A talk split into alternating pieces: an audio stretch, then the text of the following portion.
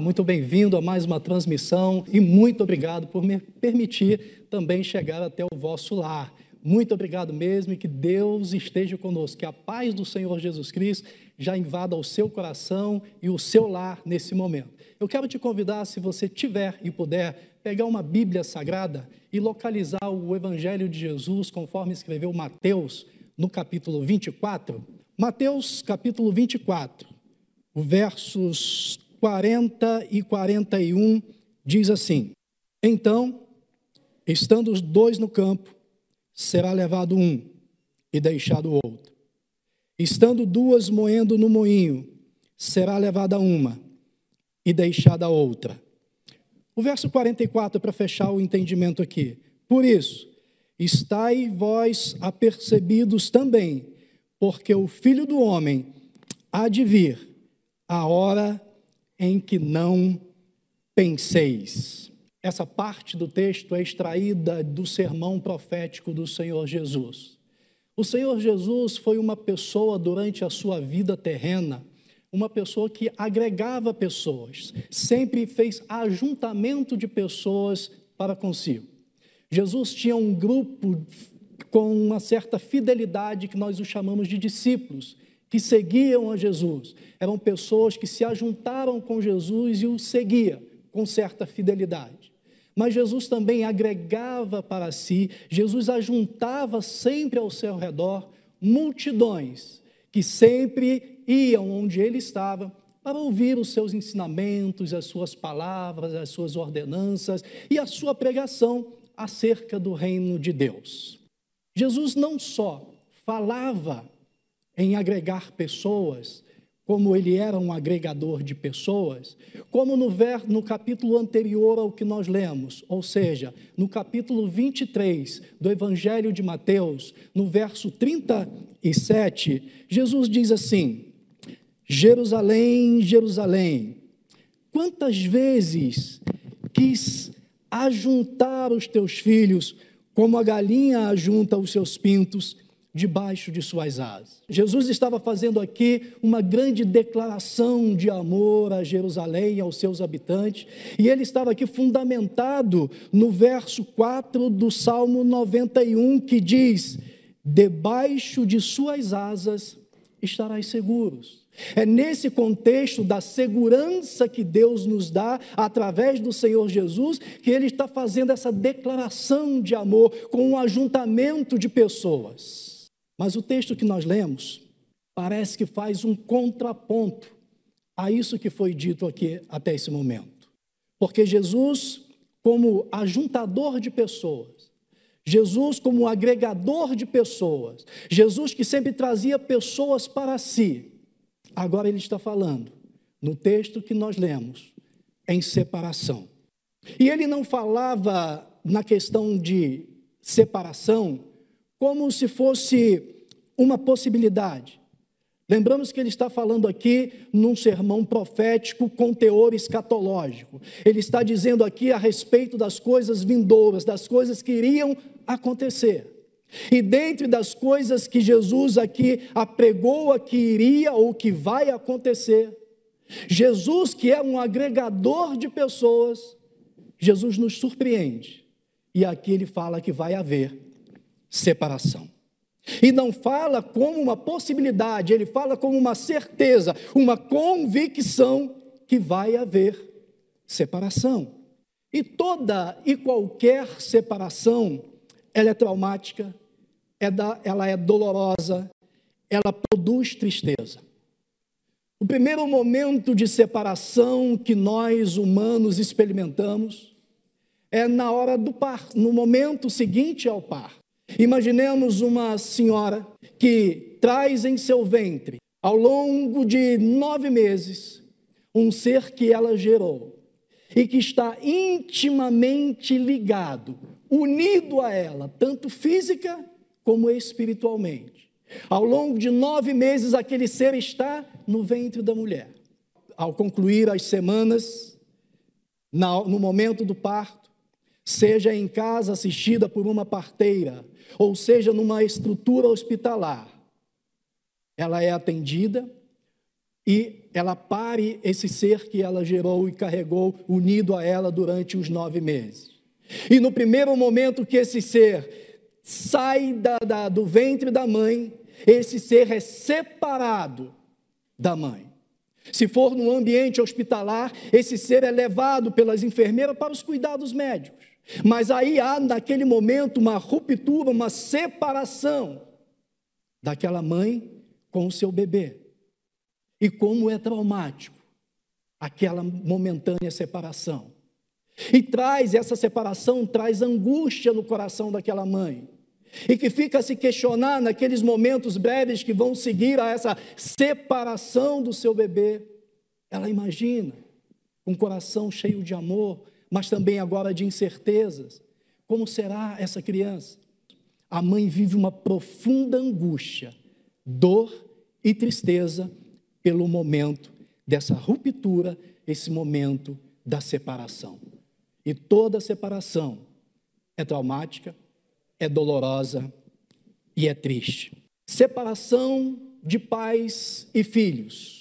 A Bíblia Sagrada, através de uma parábola chamada, que nós conhecemos como parábola do filho pródigo, que conta essa parábola da separação familiar de, entre pais e filhos, nós, ao lermos ela nos seus pormenores, com cuidado e com atenção, nos é possível perceber e até viver e até dividir a angústia, a dor e a tristeza daquele pai que teve uma ruptura e teve uma separação do seu filho. Toda separação é dolorosa, é traumática, é angustiante e produz tristeza.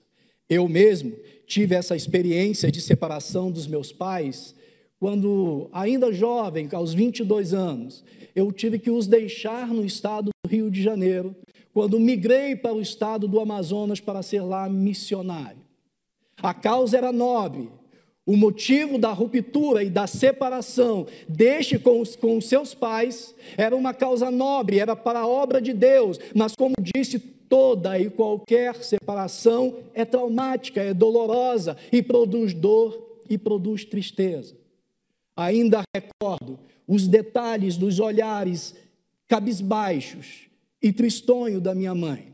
Ainda trago na memória, na lembrança, muitos anos depois do ocorrido, mas o semblante descaído do meu pai, em função da separação, se a separação dos filhos para os pais, como no meu caso, por um motivo nobre, um motivo louvável, produz tristeza, dor, angústia.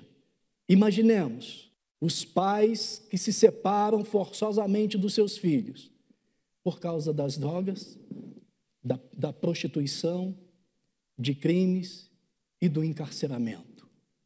Como deve doer no coração dos pais e também dos filhos essa separação por conta de crimes, de prostituição e de drogas.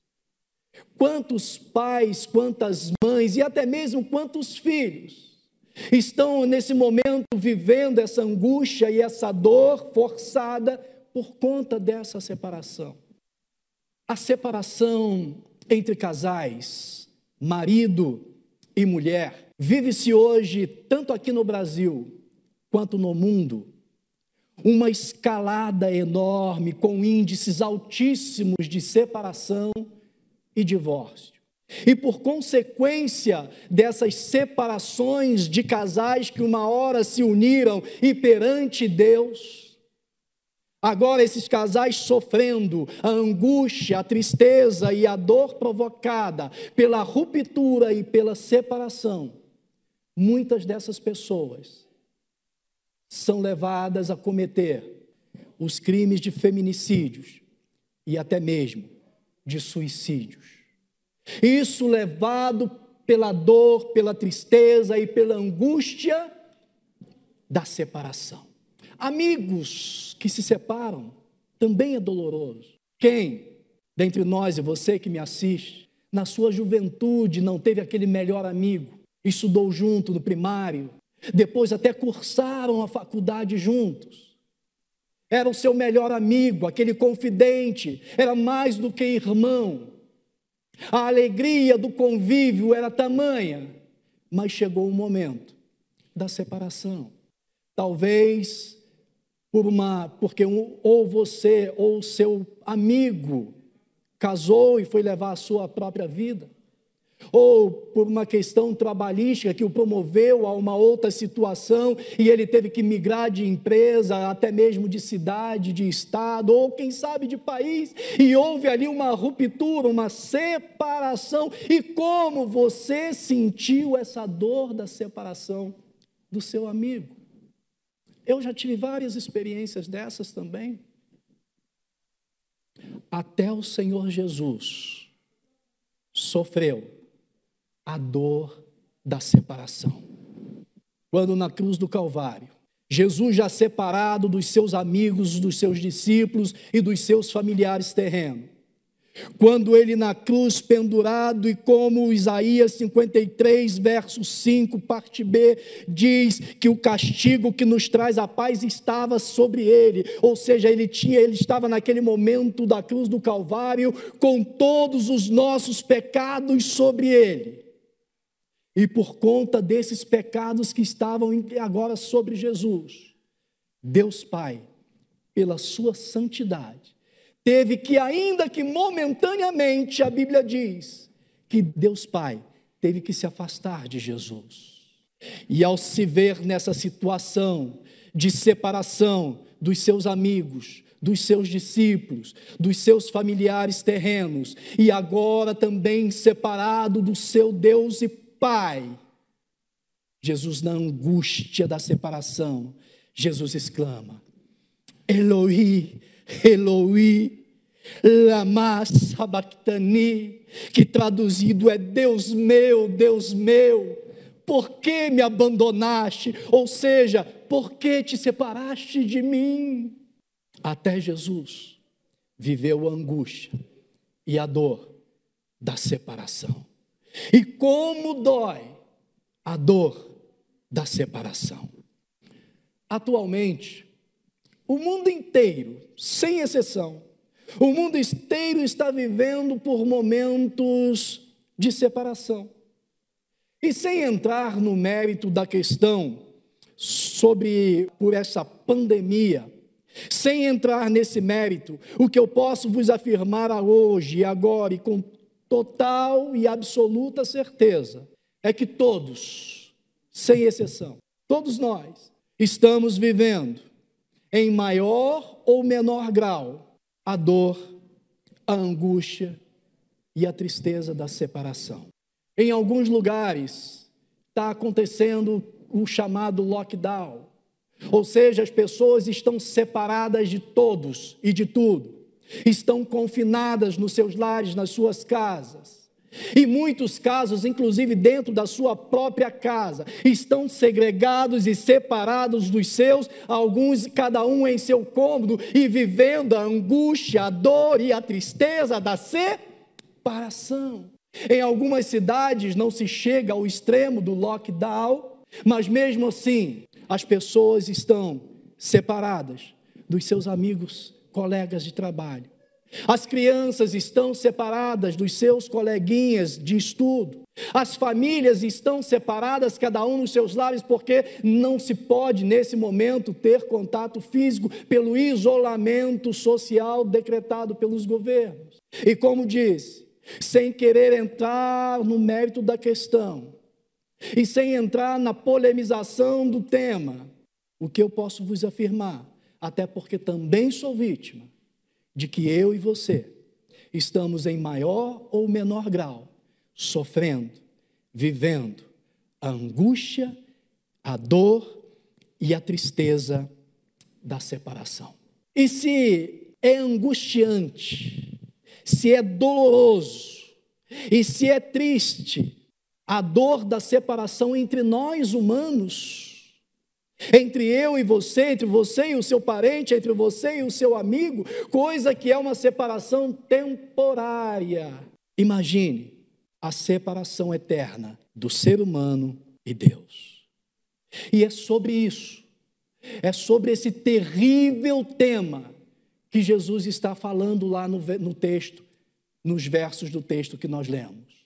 É sobre a separação eterna do homem e Deus. É sobre a separação eterna. É sobre salvação e condenação. É sobre céu e inferno. É disso que Jesus está falando, preocupado naquele texto lá.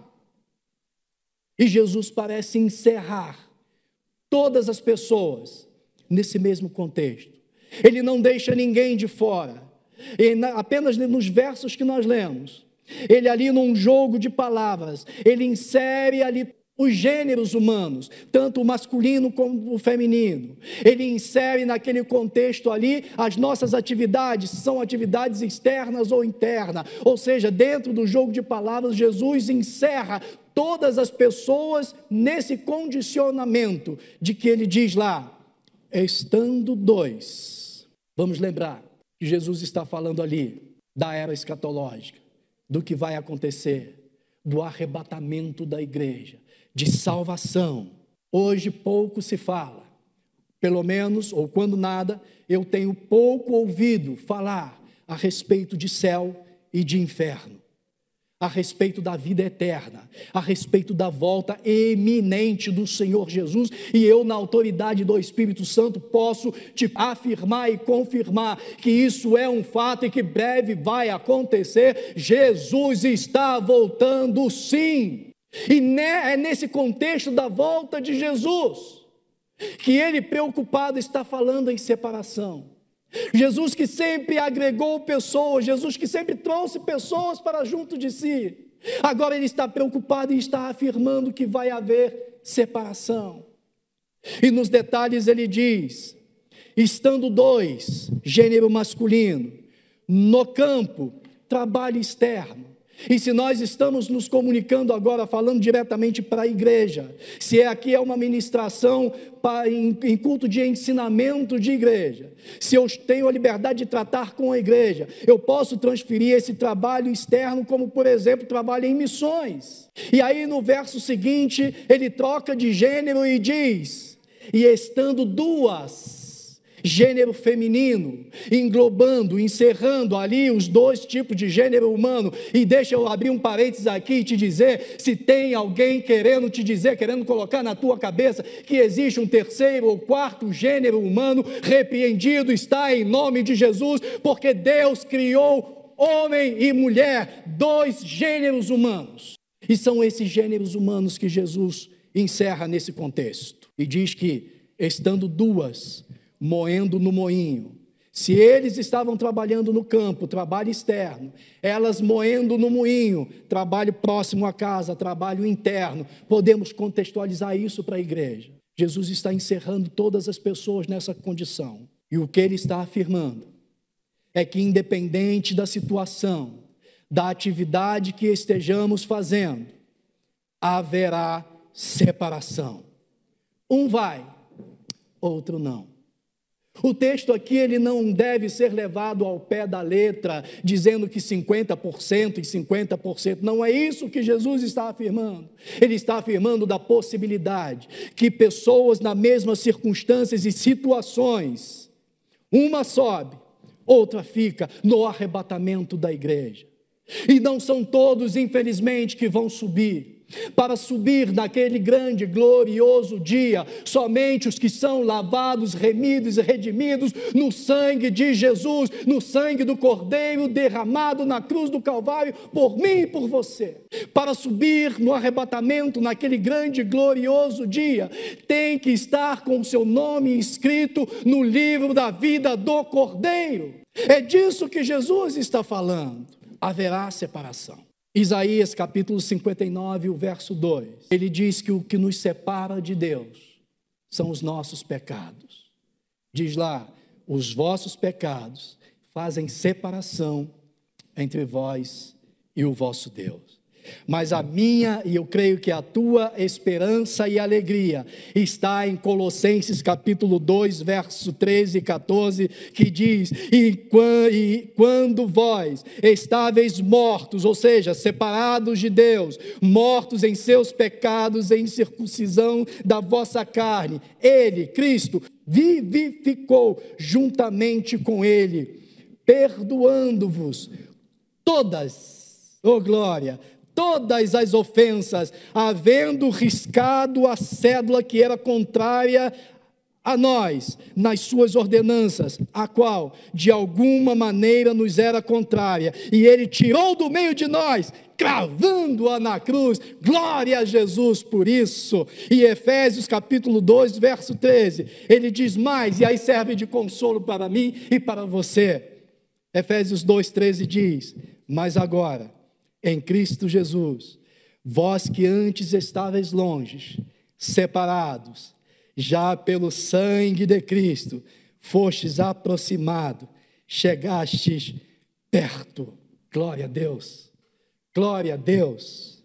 Glória a Deus que o sangue de Jesus nos aproximou de Deus. Nós que estávamos separados e mortos, como Isaías diz, por causa do pecado, agora estamos aproximados estamos unidos a Deus. Mas, infelizmente, a realidade que vivemos na atual sociedade é que o mundo vive generalizando aqui, salvo, salvo que toda, toda generalização existem as plausíveis e saudáveis exceções.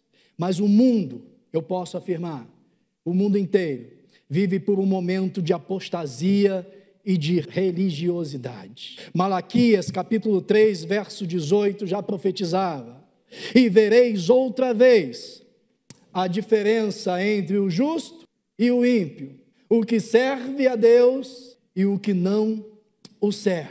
Ou seja, os que estão unidos e os que estão separados de Deus. Neste momento, com a maioria dos templos fechados, tem se agravado esse status de pessoas que só cultuam a Deus se forem um templo. São pessoas religiosas. Só faz evangelismo se for com um grupo de evangelismo, ou se for com o departamento de evangelismo, ou se for com o ministério de evangelismo. Ou seja, ele condicionou as ordenanças de Jesus, de Deus à sua religiosidade e a esses religiosos. Jesus diz em Mateus capítulo 7, verso 21, nem todos que me diz Senhor, Senhor, entrará no reino dos céus, mas aquele que faz a vontade de meu Pai que está no céu. E o verso 23, e então lhes direi abertamente, nunca vos conheci, apartai-vos de mim, vós, que praticais a iniquidade separação e separação eterna. É disso que Jesus está falando. Jesus está nos chamando a atenção para a dor da separação eterna. E a Bíblia relata a parábola do rico e Lázaro, registrada em Lucas capítulo 16, e ele diz que no mundo vindouro, no pós-morte, existe um mundo real. A vida não termina com o findar do nosso fôlego humano com a morte física. Há um prosseguimento. Deus nos fez alma vivente. Ainda que esse corpo seja sepultado, a nossa alma vive e vive eternamente. E nesse viver eternamente só há duas possibilidades. E essa era a preocupação de Jesus. Só existe céu e inferno, não há meio termo. E a parábola do rico e Lázaro diz que há um grande abismo de separação entre os dois lados desse mundo espiritual. E conforme a palavra afirma, não existe a menor possibilidade de se transladar de um lado para o outro, nem do conforto do seio de Abraão para o inferno, para o tormento, e nem muito menos do tormento para o descanso no seio de Abraão. É essa a preocupação de Jesus, porque as, as, as atitudes, decisões que nos fazem nos unir ou nos separam de Deus, elas têm que serem tomadas e ministradas nessa vida. É nesse período, enquanto temos fôlego, enquanto temos oportunidade, é que nós decidimos, optamos e tomamos atitudes que nos levem a nos unir a Deus ou então que nos separa a Deus. A separação de Deus, ela é eterna. Imagine se a dor da separação humana e temporária é cruel. Avaliemos a dor da separação eterna. Caminho para o encerramento dessas palavras, estou compartilhando com vocês. Vos recomendando a leitura do capítulo 17 do Evangelho de Jesus Cristo, conforme escreveu João, e que você se sinta incluído nesta oração que Jesus fez, principalmente em atenção aos versos 20 e 21, onde Jesus diz: Eu não rogo somente por esse, mas também por aqueles que, pela Sua palavra, hão de crer em mim, e todos quantos, não separados, mas unidos, sejam um. Esse é o desejo do Senhor Jesus. Esse é o desejo do Senhor, nosso Deus e Pai. Que nós não estejamos separados, mas que nós estejamos unidos a Ele. Porque no porvir, na vida futura, na Sua glória, só estará, só vai para lá quem estiver unido ao, a Deus através de, do Senhor Jesus Cristo. E Jesus Cristo é o único, segundo a palavra, é o único mediador entre Deus e os homens. Não existe uma outra possibilidade qualquer, nenhuma outra possibilidade capaz de unir a nós, seres mortais, ao glorioso e poderoso Deus. Eu quero, em nome de Jesus, te fazer esse convite a, a essa reflexão e que você se sentiu nesta ministração, na tua consciência, se sentiu afastado de Deus, do convívio dos santos, eu quero te convidar a um retorno, e a um retorno breve, porque, como o texto que nós lemos disse, a volta do Senhor Jesus é eminente e nós devemos estar percebidos, porque não tem como medir quando será. Eu quero te encorajar a procurar uma igreja evangélica o mais perto de você. Procure uma igreja evangélica que ministra verdadeiramente a palavra do Senhor, que tem o foco ainda falando de céu e de inferno. Isso é importante. Muitas igrejas já pararam de falar em inferno, mas é necessário. Jesus tanto falava em céu quanto falava em inferno. E é disso que ele quer te poupar. E eu te incentivo, em nome de Jesus, a procurar uma igreja evangélica, então, com esse perfil, o perfil que fala verdadeiramente e de forma muito simples a palavra do Senhor.